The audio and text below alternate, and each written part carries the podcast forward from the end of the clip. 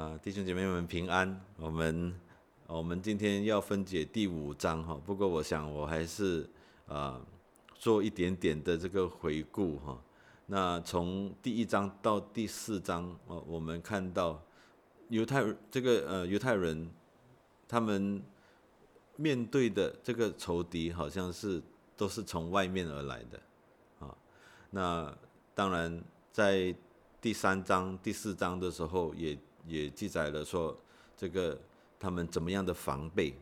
那仇敌也没有办法来去攻击他们，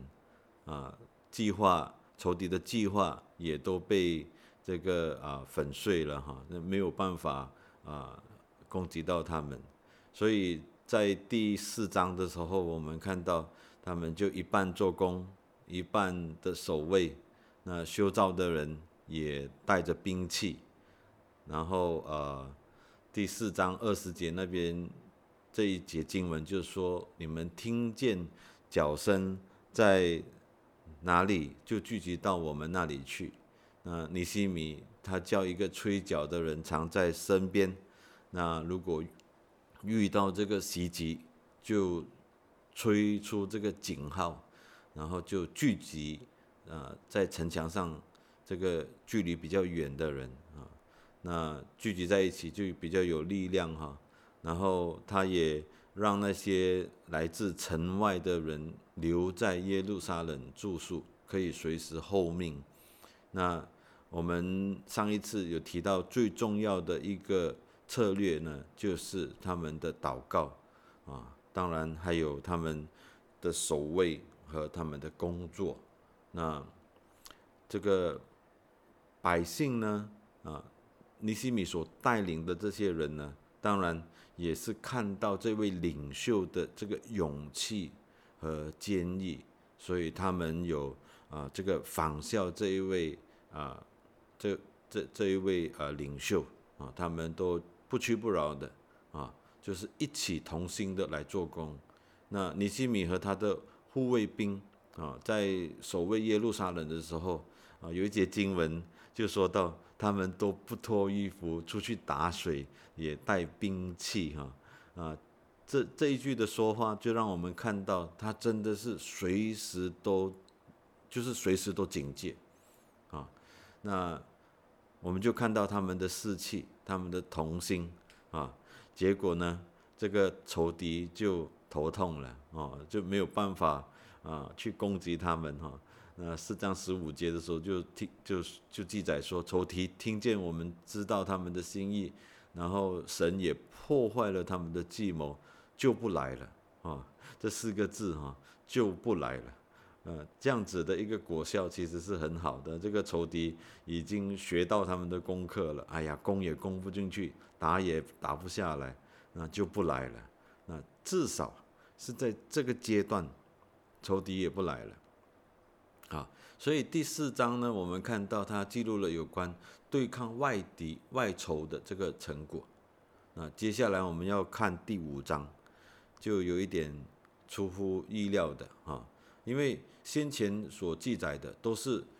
当地的啊邻国的啊一些从外面而来的攻击，那这一次呢是从里面发出来的啊，就是从内部。自己这样子发出来的这些问题，啊，那回顾前面几章的话，我们看到神的子民，他们其实是这个接近权力、同心合力的。那还有一章，我们读到那个名录的时候，我还记得特特别有提到，他们就不分是祭司、六位人或官员，或者是一些平民，或或者是啊这些贵。贵胄也好，他们都不分职业和他们就没有分开，就是彼此的一起来修补这个城墙。那在第五章这边，我们就看到就出现了这个贫困的问题，那就有人出来喊冤了。啊，这个五章第一节啊，百姓和他们的妻子大大呼号。埋怨他们的这个呼号是埋怨，埋怨其他的人，埋怨他们的弟兄，埋怨犹大人。那啊，新译本的翻译哈，他这个呼号是翻成大声呼冤，好控告这个埋怨就是控告自己的同胞犹大人。那接下来我们就看看第二节开始，他就来诉说他们到底在这个呼呼冤什么冤，为什么控告啊？我们就进到第二节。啊，第二节就有的说，我们和儿女人口众多，要去得粮食度命。第三节有的说，我们点了田地、葡萄园、房屋，要得粮食充饥。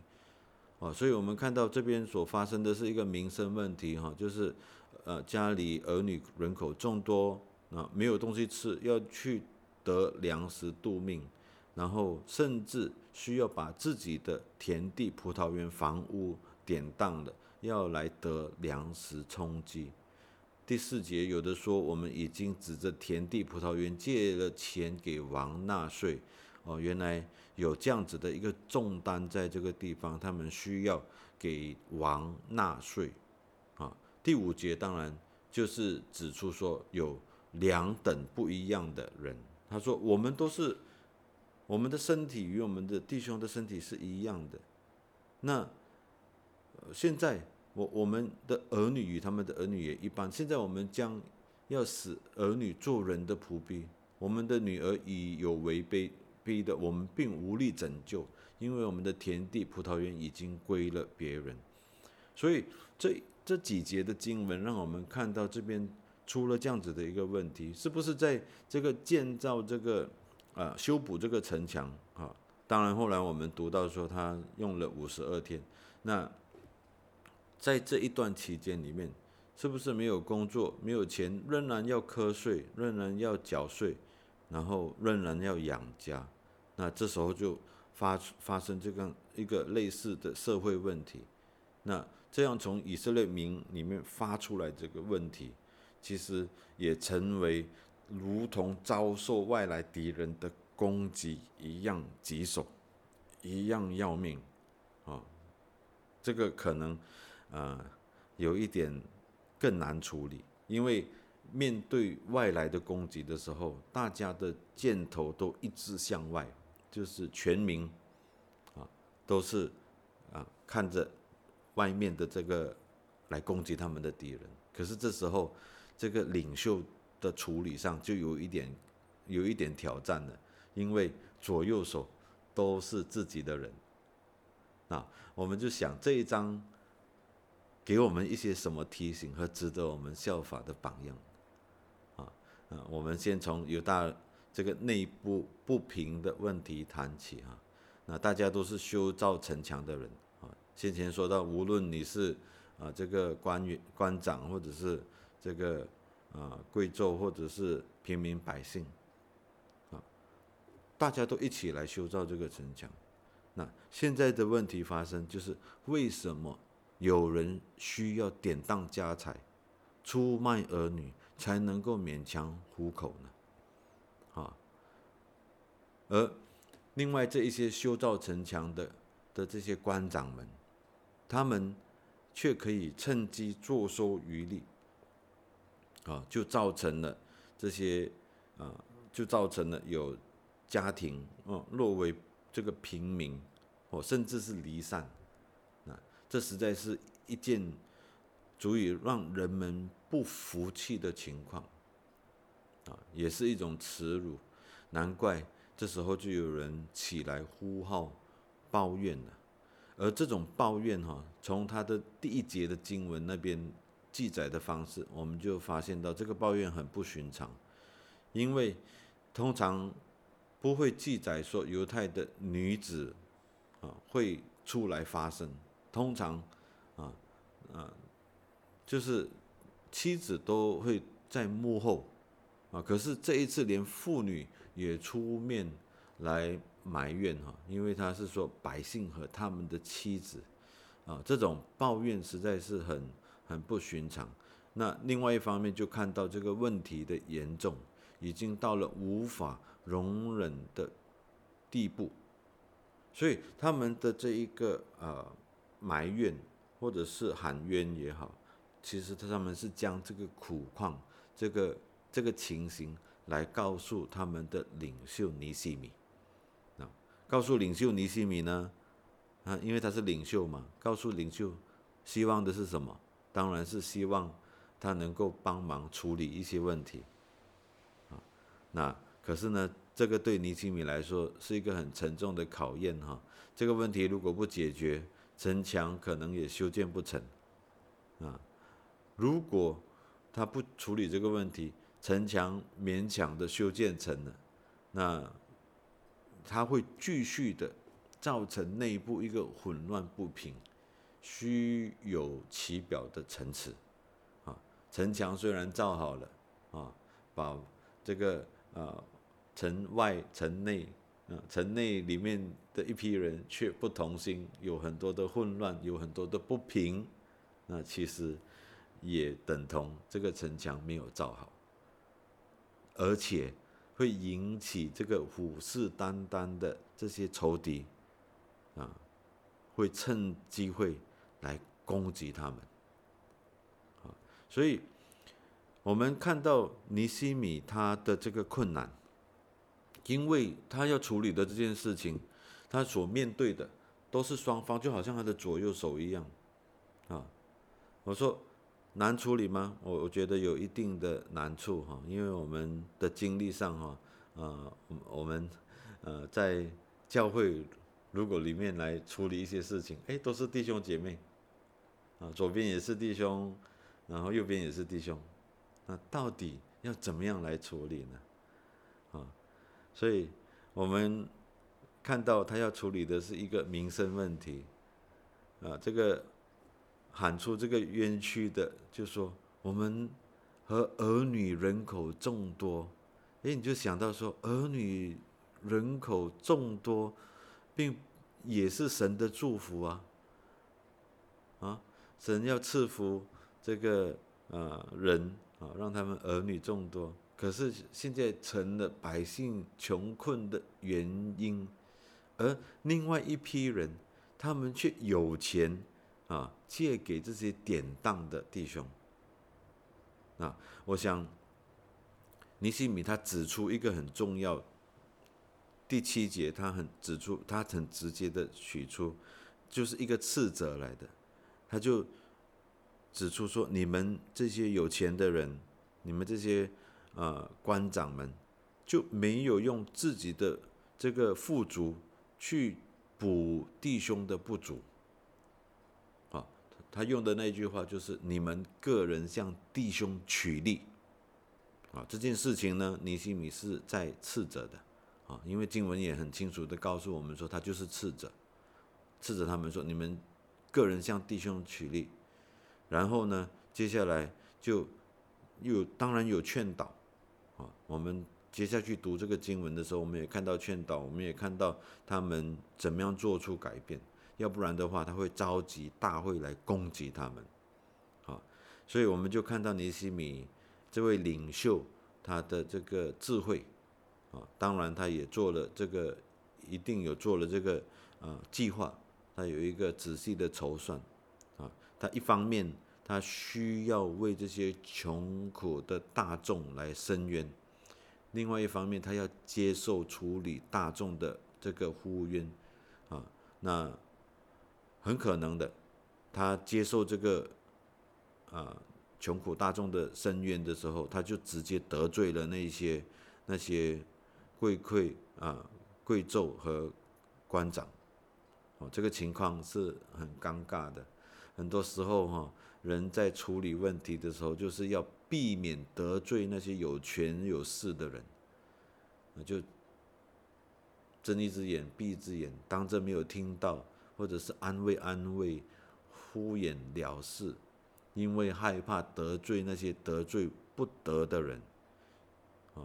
那这件事情好像是在讨好人，那他会失去了。神所期望基督徒应有的正直和圣洁的勇气，啊，今天神依然期望基督徒们应有的正直和圣洁的勇气，特别是在教会处理内部的事情，处理主内弟兄姐妹之间的问题，我们是不是也常常胆怯？我们是不是在处理事情上，我们不好意思啊啊？因为呃某一个家庭、某一个家族啊，可能他们的奉献比较大啊。总是在事情处理之后，有人被迫黯然离开这个教会，甚至是放下手上的事工，黯然的离开工厂，啊，这都是因为没有注意或防备撒旦在内部的兴风作浪，没有靠着神的法则，这是最大的致命伤，啊，没有靠着神的法则，啊，没有。体会或者是懂得，呃，神的爱心，用爱心及时去处理内部，呃，伤害而产生的一个结果，人就离开，啊，离开工厂也好，离开教会也好，我想我们都需要，呃，审查自己是否曾经在处理弟兄姐妹之间的矛盾。没有勇气指出某一方的问题，而导致另一方受伤而离开教会，我们真的要为这样的事情来向主认罪。无论是曾经发生过，或者是我们要啊这个啊面向面前要要就是我我们继续的在教会里面侍奉，我我们都要。从这个经历经过上来有学习，有提醒，而更有智慧的靠着神来面对面前的事情，啊，我们看到尼西米他在处理这件事情的时候，他很有把握的，他斥责这一些官长，可是我们却看到他们，他也把他们双方领回到主的面前。他的这样子的一个处理方式，啊，他真是一个难得的这个基督徒领袖。他没有看人的情面，而他是针对事情的对错来做教导。啊，啊，从第八节开始呢，我们就看到他举出，啊，就是把人带回到神的面前呢。他先是用了这句话：“我们尽力赎回我们的弟兄，就是卖于外邦的犹大人。你们还要卖弟兄吗？使我们赎回来吗？”哦，他们就静默不语，无话可答。哇，这个很厉害。你你去处理事情的时候，当然双方可能都有各自的这个争辩。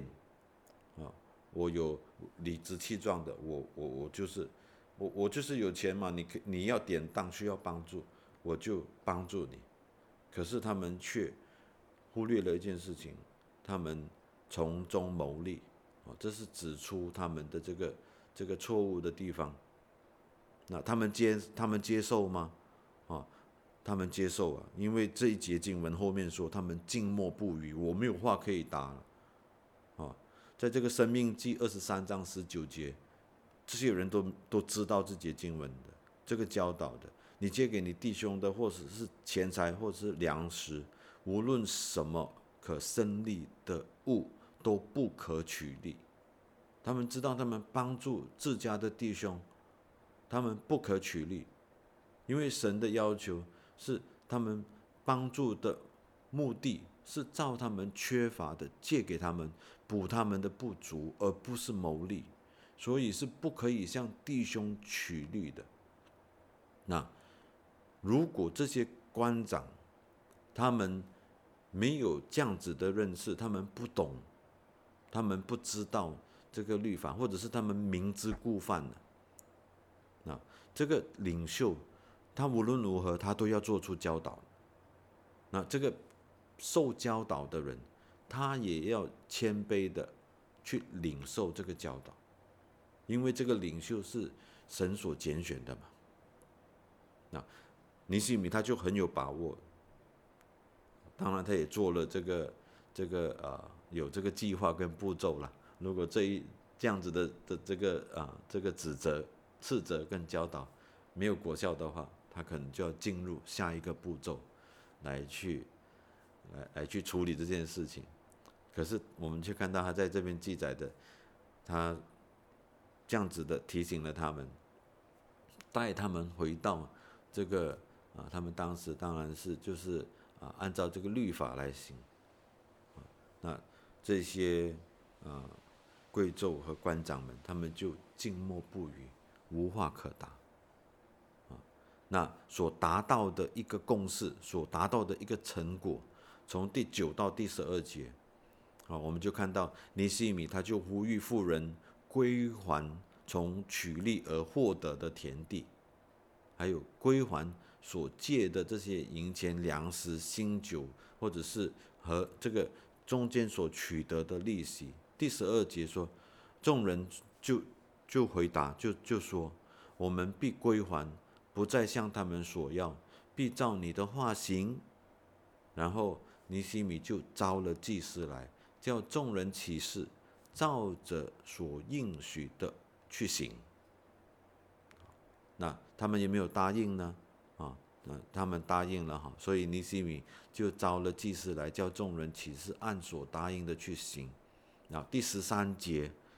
尼西米还补上了一句啊，就是关于这个啊呃违背的会有什么样的后果。呃，凡不成就这应许的，就是不履行这话的，啊，愿神照样抖他离开家产和他劳碌得来，直到抖空，啊啊，这句话是很重哈。这个他用到的这个抖，就好像 把把东西给塞出去这样子哈，抖出去直到抖空。啊，他说了这句话之后，会众都回应说阿门。啊经文记载，阿门，又赞美耶和华，百姓就照着所应许的去行。说我们现在看到这双方的人，啊，无论是在深渊的，啊，或者是啊受到这个控告，啊，尼西米在带领他们的时候，都同时把他们。带到神的面前，就是指向一个哦，我们一起来顺服，一起来啊顺服神。所以今天来看的话，我们每一个信徒都都是我，我们都是罪人，嗯一样都是罪人，没并没有说谁比较好啊。可是每个信徒都已经是在神约纳之下。啊所以，遇到这种肢体之间的冲突问题的时候，肢体之间也应该应当彼此的饶恕的，因为我们都是被神所饶恕的，我们就不让主的身体出现这个裂缝或者是破口。很多时候，呃。人很很难啊，在这件事情上很困难的把自己放下。啊，当我们看自己多过看别人的时候，我们就忽略了，我们就没有看向神。啊，其实啊，有很多时候口中说啊饶恕饶恕，可是这个行为上啊，这个行动上。却没有啊做出啊一个饶恕，所以这这些这些提醒教导，我们都要常常的来用来审查我们我们自己。那最后我要提到的就是这个啊尼西米的榜样，尼西米的榜样哈。啊，十四到第十九节，就是到到结束这边，啊，有的时候我们在读啊，我开始读的时候也不是很明白，为什么尼西米在这边要特别指出他不拿俸禄，我就在想，为为什么会啊在记载了他啊担任省长的这十二年啊，他没有拿省长的俸禄啊。后面还记载到他怎么样的来啊打开他的他的这个啊家门，就是邀请人一起来吃饭这样子的这些事情哈。那自己的一一个小小的领受，十四到十九节其实是看到尼西米的这个榜样，其实他有他自己，他有他这个很这个原因在里面，他这样子做哈。那你说他担任省长，他拿这个俸禄是理所当然的事情，他当然可以拿这个津贴是合法的，可是呢，啊，这些俸禄津贴。是来自哪里？想一想，啊，今天缴税嘛，那在上啊工作的啊，这个啊为民服务的啊，他们所拿到的这些啊薪水啊，是从纳税的人而来哈。那第四节的时候就说到，他们已经生活很很呃有这个重担了。他们甚至是借了钱给王纳税，那我想尼西米当然明白说，他的这个俸禄是从百姓的这个这个税中而得来的，所以我我觉得这边他指出了这一点，啊，他体贴百姓子民的难处，而自己不拿这个省长的俸禄。啊所以，当他在处理这件事情，当他先前在处理这个这个官员跟平行平民百姓他们中间所发生的这个这个冤屈的时候，那以他自己这样子的一个不拿俸禄的这样子的一个行为来看的话，其实人家是很很啊，就是看他为一个榜样，就是。可以去顺服他所所要求的，啊，他的心就是不要把重担加在这些有困难的百姓平民的身上，所以当他呼吁他们，他们将他们的田地、葡萄园、橄榄园、房屋，并向他们所取的银钱、粮食，啊，百分之一的利息都归还他们的时候，他们就归还。所以这当中也可能是因为看到尼西米的榜样，哦，也就照着所应许的去行，啊，那当然最重要的一点，不是因为他的这个行为啊啊，而是十五节的最后一句，十五节的最后一句说：“我应敬畏神，不这样行；我应敬畏神。”我们今天做什么东西是为着来荣耀自己吗？说哦，我十二年都不要拿我的俸禄啊，因为我的存款已经足够了啊，不是的。他这边说到，我因敬畏神而不这样行。他因为敬畏神，他爱这一些这些子民，他因敬畏神，他体恤他体贴这些子民的难处。尼西米为了敬，就是敬畏神，他爱人。十二年他可以，就是好像牺牲自己一样，他不吃王，啊，所所要给这个省长的俸禄，他没有吃省长的俸禄，他因为敬畏神，他不征这个重税，他甚至自己不置田产。啊，十六节，我恒心修造城墙，并没有自买田地。啊，他会讲这句话，意思就是告诉我们说，先前的省长应该是有很多的投资啦，啊，这个有买很多的田地，买田地，啊，有钱啊，怎么样的可以来去啊运作，哦，可是他却说，我是恒心修造城墙。他又广开这个善席，有犹大平民和官长一百五十人在他席上吃饭，那他拒绝一切不属神的东西，啊，甚至合法的他都不取，就是省长的俸禄。这样子的一位属灵领袖是多么的令人钦佩，因为他有自己的榜样。也难怪，当他有那么严厉、直接要求那些财主啊、那些官长啊，要放弃他们所取得的利益的时候，就有那么大的响应和顺从。啊所以，从尼西米的身上，我们看到他并没有依靠自己的权势，他是完全的敬畏神，让神的权柄首先彰显在自己的身上，啊，这样子的来带领啊这些啊犹大人，这些以色列民啊。所以从这一章，我们大概看到这个一个认真执行神旨意的人。啊他怎么样去处理这些啊从外来的或者是从内部所发出来两面的攻击？那我们也看到他是怎么样的以信心、智慧啊，还有他的这个在主里啊所得到的这个毅力，他能够坚持真理啊，